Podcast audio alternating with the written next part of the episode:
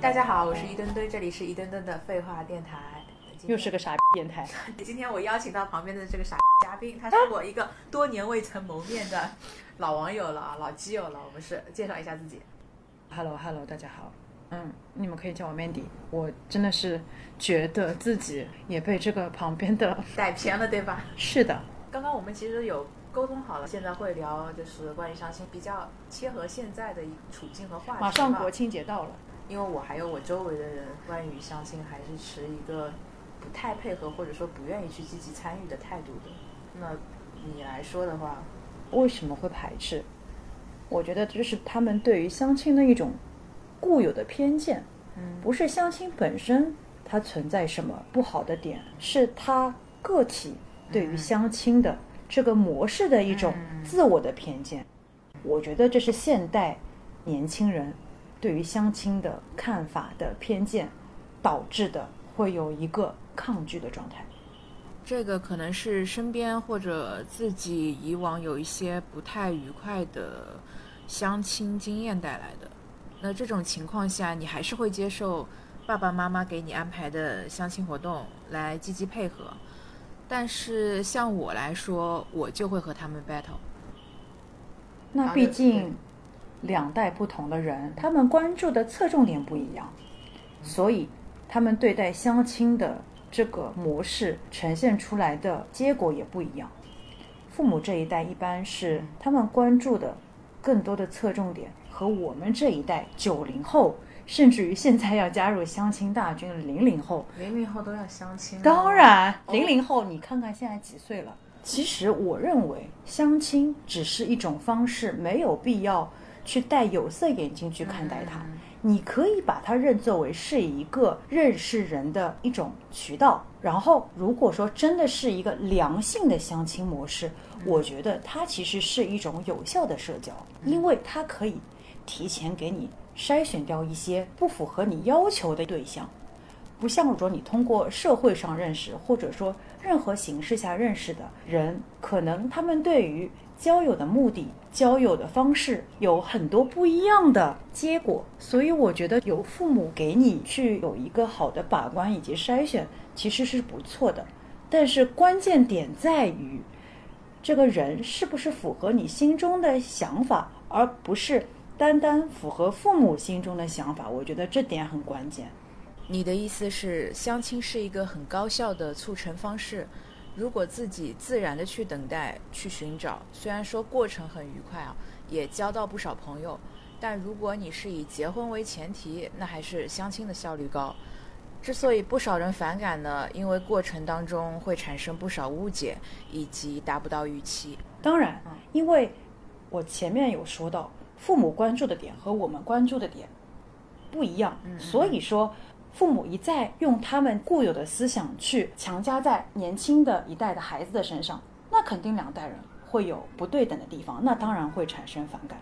假设说父母能站在孩子的一个角度去看待他们的问题，想他们所想，我觉得相亲是一个很好的模式，因为相亲，你从另一种角度说，也是一个认识人的一种方式，没有说父母是一定要逼着你去和一个介绍的人去成家，没有这么固定，其实也是让你自由恋爱。但我听下来，可能结果还没有达到，但是你是比较能够体谅父母他们的心情，也愿意配合，就不会像我一次失败、两次失败就开始拼命 battle。对，我会去引导我的父母，告诉他们我想要的是什么样子的。你可以给我以后以什么样的方式介绍，或者说介绍什么样符合我心里所想的人的一个样子，然后让我去认识、去交流。我觉得这是一个良性发展，而不是说一味的抵触，父母与孩子之间没有交流，然后导致久而久之的会对相亲这个方式有所反感。我就觉得，虽然大家在沟通方面都挺努力，但毕竟是两代人嘛，他一定有代沟。我就会觉得和长辈是互相理解不了。其实人和人之间就是无法互相理解的，甚至是身边的朋友，一说到要给我介绍对象，我就会认为他也不知道我想要什么，下意识的就不想去接触。嗯，所以我还是就被动的去做这些事情就好。不过我很乐意主动去交一些新的普通朋友，就是不会主动去谈恋爱，没有把这个当做生活的必需品，然后随缘就好。但是吧，这样一来就有很多来自长辈的压力，尤其是当他们说这个是为我好的时候，就特别是为我好这三个字，听多了就像一个大山一样，就像一个枷锁，想让人逃离一切。所以我觉得，首先两代人的心态要摆正，这个是首要的，对不对？然后，孩子对于相亲，首先对于这个方式，要也要摆正心态，嗯他要去以一个积极向上的一个眼光去看待这件事情，不能首先带有负面的心理。我相信，如果说当父母在按照你的要求，想你所想，为你所虑的时候，给你介绍出来符合你要求的对象，并且在你也是以一个平和的心态去看待这件事情的时候，出来的结果，不说百分之一百满意，我觉得应该是至少不会出现反感的一种状态。但是如果次数多了，你会不会觉得这就变成一个流程、一个套路？大家的目的和任务都挺明确的，就没那么真实的去展现自我了。然后呢，你看待对方的角度也比较局限，注意点都比较集中，就失去对别人的一个完整的认识。我觉得这两者不矛盾，不矛盾哈。对，当然是不矛盾的。你不管是通过相亲方式去认识一个人，还是通过自己生活中活动啊也好，嗯，社交平台也好，嗯，任何的一系列的一些渠道去认识的都好，其实主要还是你自己对于这个方式的去呃认知，以及自己的心态是最重要的。还有包括你前面说的，任何做任何事情，当你漫无目的，会拉长这整个事情的一个效率。所以我觉得，只有两个目的相同的人才会共同努力，不然只会南辕北辙。漫无目的的去做事会拖慢效率，那都是带着目的性去交朋友吗？不说相亲啊，就普通朋友，比如说我和你做朋友是想从你这里获得什么吗？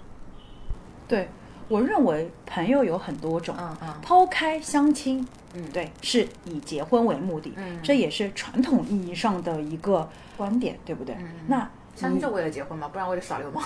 是啊，所以这件事情不是我现在在这里说，嗯以结婚为目的的恋爱，从古至今，对吧？有说过，古人的话一定是有它的道理的。但有没有觉得，就古人的话，除了有道理，他也有可能是老思想？老思想，当然，古人的话，现在随着社会的发展进步，会有一些变化，但是古人的话也可以作为一种见解。真的是，如果说随着时代的变化，有一些变化的话，也是可以去参考的，并不是完全的否决。就像你前面说到的，朋友之间也是带有目的性，我觉得是的。因为朋友分很多种，所以为什么大家会说最好的朋友可能是在学校里的，就是因为在学校里你没有太多的目的性，所以是纯粹的一种相互之间的友谊。而踏入了社会之后，所谓的朋友就是能带给你更多收益。我指的收益不单单是金钱，可能是情绪方面，也可能是，嗯，各方各面都会有增加项而不是减少项的一个朋友。你说社会上人与人的交友必然是有目的性的，那我看到一个人并且想要和他做朋友的一瞬间，我又带着什么目的呢？就比如说在公共场合、大街上，我是听到一个人说了我感兴趣的话题，或者是很可爱，在拍好看的图片之类，我挺感兴趣的，也很开心，想要交个朋友。那我并没有想从中给自己拿到增益，获得什么东西啊。也就是像学校里一样，就单纯认为自己开心而已啊。对，那你的目的就是让你开心啊。你会从他这边，你觉得他很会拍照，你觉得在日后可能会帮助到你，可能会带给你一些愉悦的心情，这其实就是一种目的，不是所谓所有的目的都是带有贬义的意嗯思的。这个目的是有好的目的，对，这样说起来，其实，在学校大家也是带着目的性去交朋友的吧？比如说一起学习、一起玩耍，就是内心希望找到趣味相投的人，一起进步，共同成长。所以说，从小到大，所有的交友都是带着目的性的，是这样吗？是的，只是有一些目的是感情上的目的，有一些目的就是所谓的现在成人社会里的金钱利益的目的。嗯正式目的这两个字之后，我们对再说以结是婚为目的的相亲，其实再正常不过。对你不要戴有色眼镜，以及摆正它这两个字的定义，不是说所有都是负面的。作为人，你要有一个正能量，你要有一个积极的心态，而不是前期以自我的一个认知去抵触它，那你做所有的事情都是负面的影响，都是不好的结果。所以我觉得，作为我们这一代的年轻人，对于感情都是要有一个积极向上的心态，这样才会让这个社会对于感情的发展是越来越良性的，而不是对于这个模式会有抵触。嗯所以我觉得正视自己，正视这相亲的一种方式是很有必要的。我觉得会给你带来，嗯，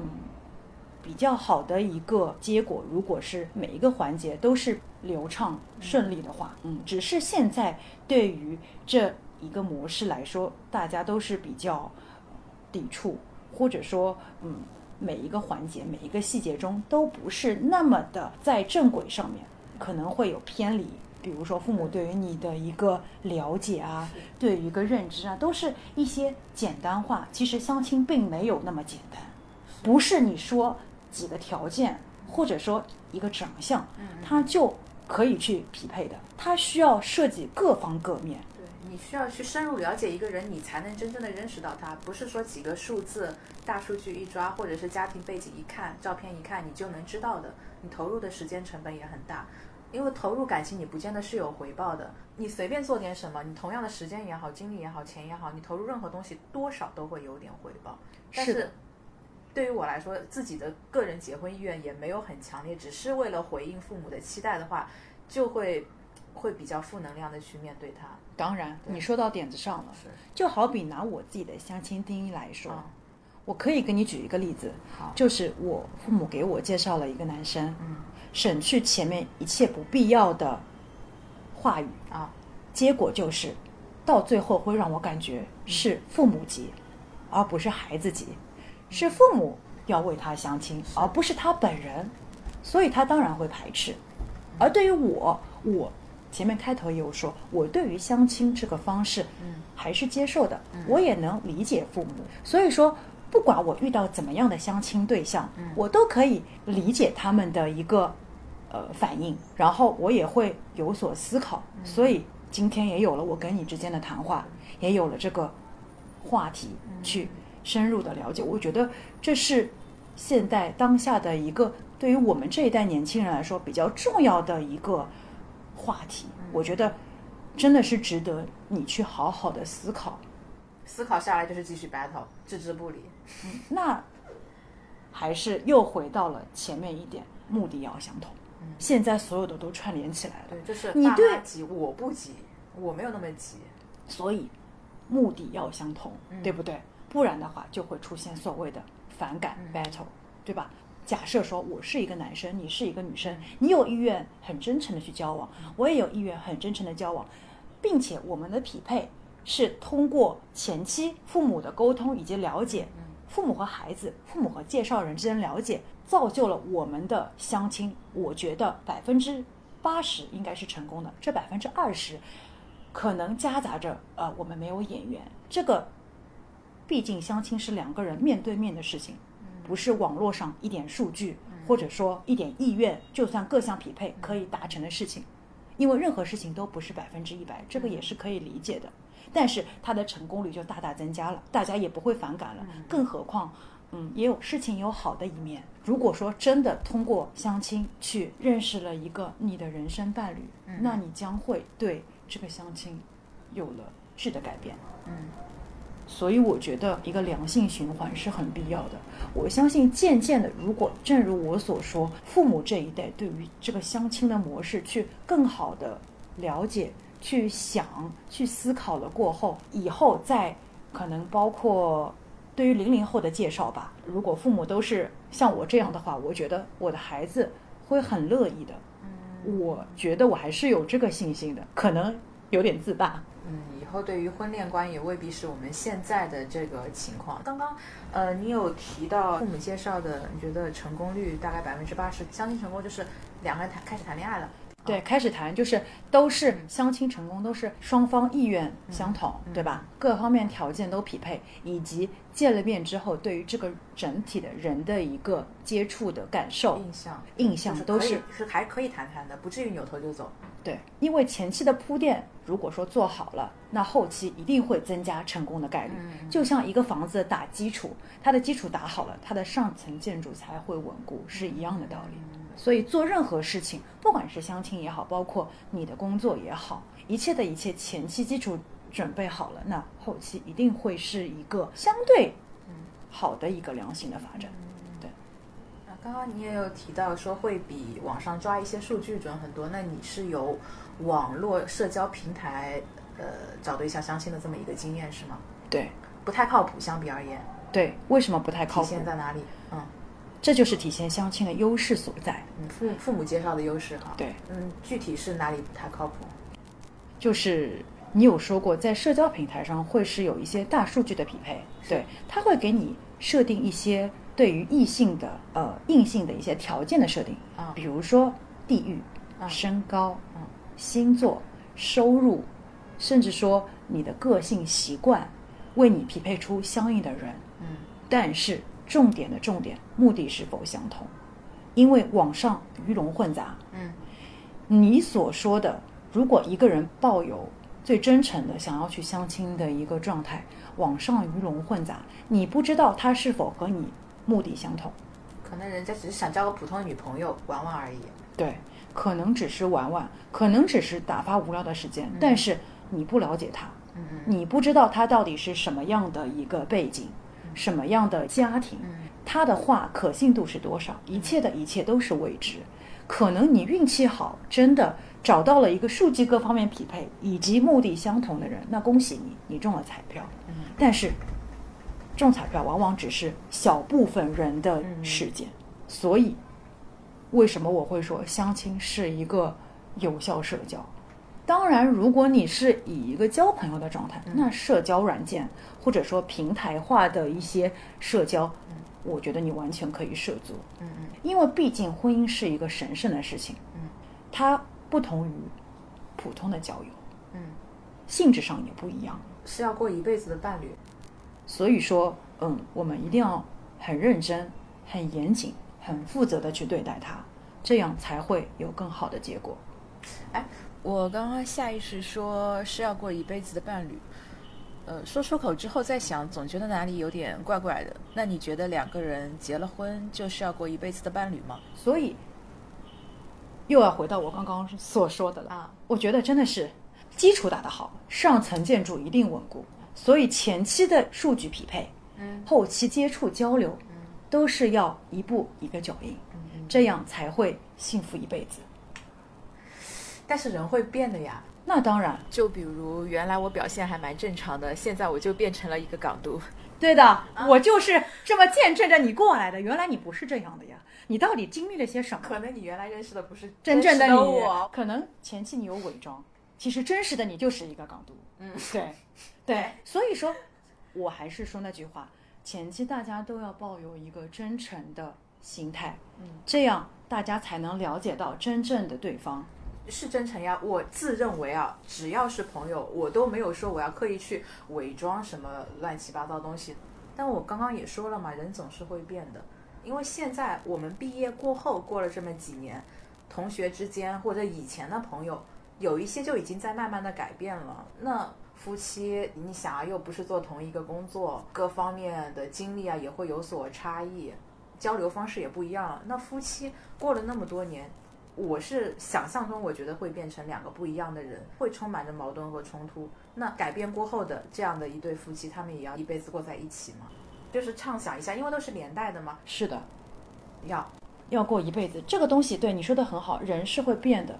人的想法是根据啊、呃遇到不同的人，经历不同的事，包括整个社会的风气的变化。可能二三十年前对于相亲的这个状态和二三十年后，现在我们对于相亲的这个看法是有一点改变和区别的。对，一切的一切都是会变的，没有东西是一成不变的。嗯任何东西，任何事，就像我们在慢慢的衰老。还好吧，我不愿意承认衰老这件事。 嗯好的，，好的，我们把话题说回来，就是所以说，人是会变的，怎么样能保证自己过一辈子，那就是两个人的相处之道了。这是一种互相的包容，互相的磨合，让它变得更加的契合。嗯如果说只是一方的努力，另一方只是一成不变的话，那肯定会分道扬镳，越走越远。两个人还是要互相成就的嘛，互相都成是要长进互步的相嘛。，对，是的，任何的东西都是要靠互相的。一个人的努力是不可能一辈子，也不可能长久的。我自己说一说，就是为什么就对谈恋爱、结婚也没有什么太大的憧憬，因为我自己有两个表哥嘛，他们结了婚，隔了一一两年就大吵闹离婚，全都是，就会让我觉得说现在人结了婚之后，好像就多多少少会有那么一个坎儿，不知道是谁迁就谁，在我看来也没有那么美好，互相成就。它是真实发生的吗？还是就是一个伪命题？那任何事情都有好的一面和坏的一嗯面。我希望就是我们这一代人，对于相亲这件事情要积极，包括对于婚后也要积极。遇到问题也好，你都要以正能量的一个心态去面对，前提是相亲。嗯嗯后续对于这个事情，我们要正能量。对，是有一个前后顺序如的。果说你根本就不相信，也不在我们讨论的范围之内。对呀、你刚刚有说到你的亲戚可能结婚了时间比较短，然后就会有大吵。那在我看来，是不是他们前期的一些交流，就是婚前的一些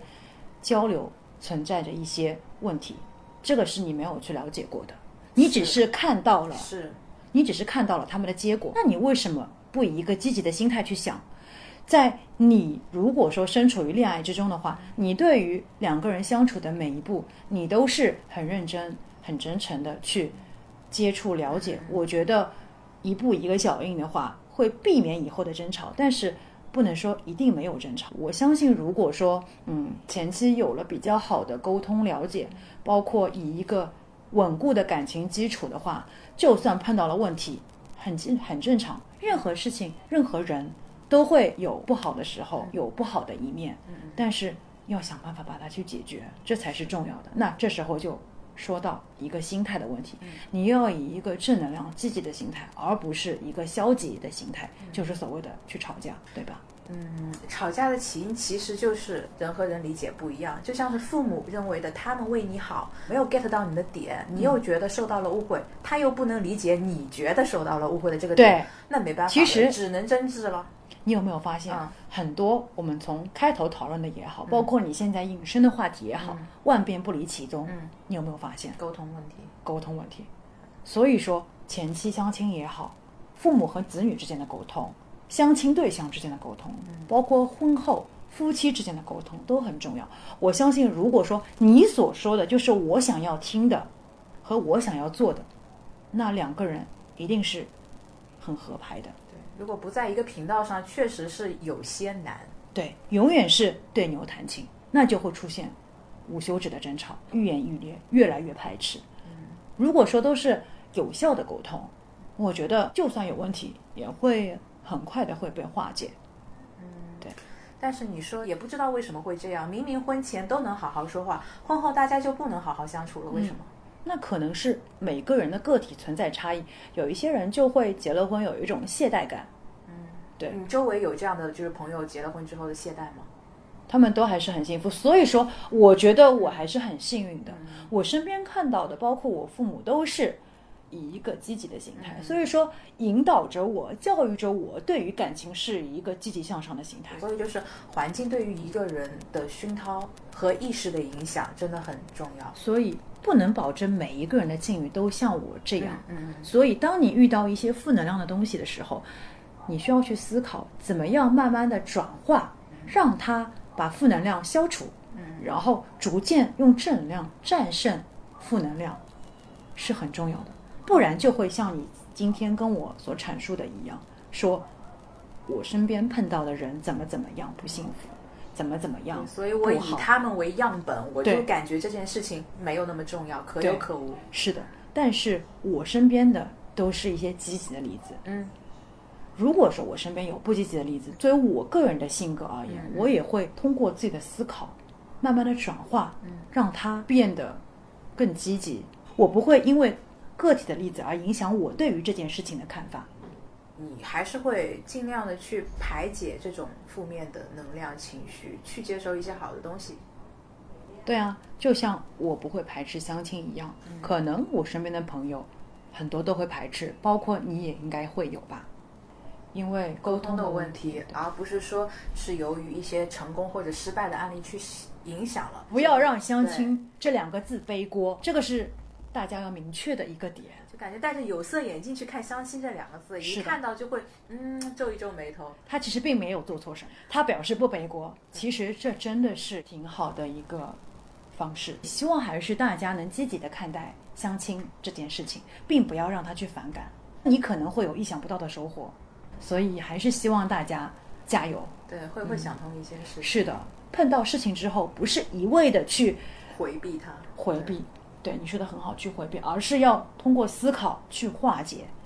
然后让它积极阳光，这样才会让这件事情变得更加好吧。对对，对对，就不仅仅是相亲，就做任何事情任何都是事情去迎头而上，去面对，而不是去绕弯的回避。对，很多事情都是举一反三的，是的，对的。所以不单单今天，虽然我们聊的是一个相亲的话题，但是当中涉及到的对事情的处理，包括呃沟通也好，包括呃自己的一个化解也好，可以运用于很多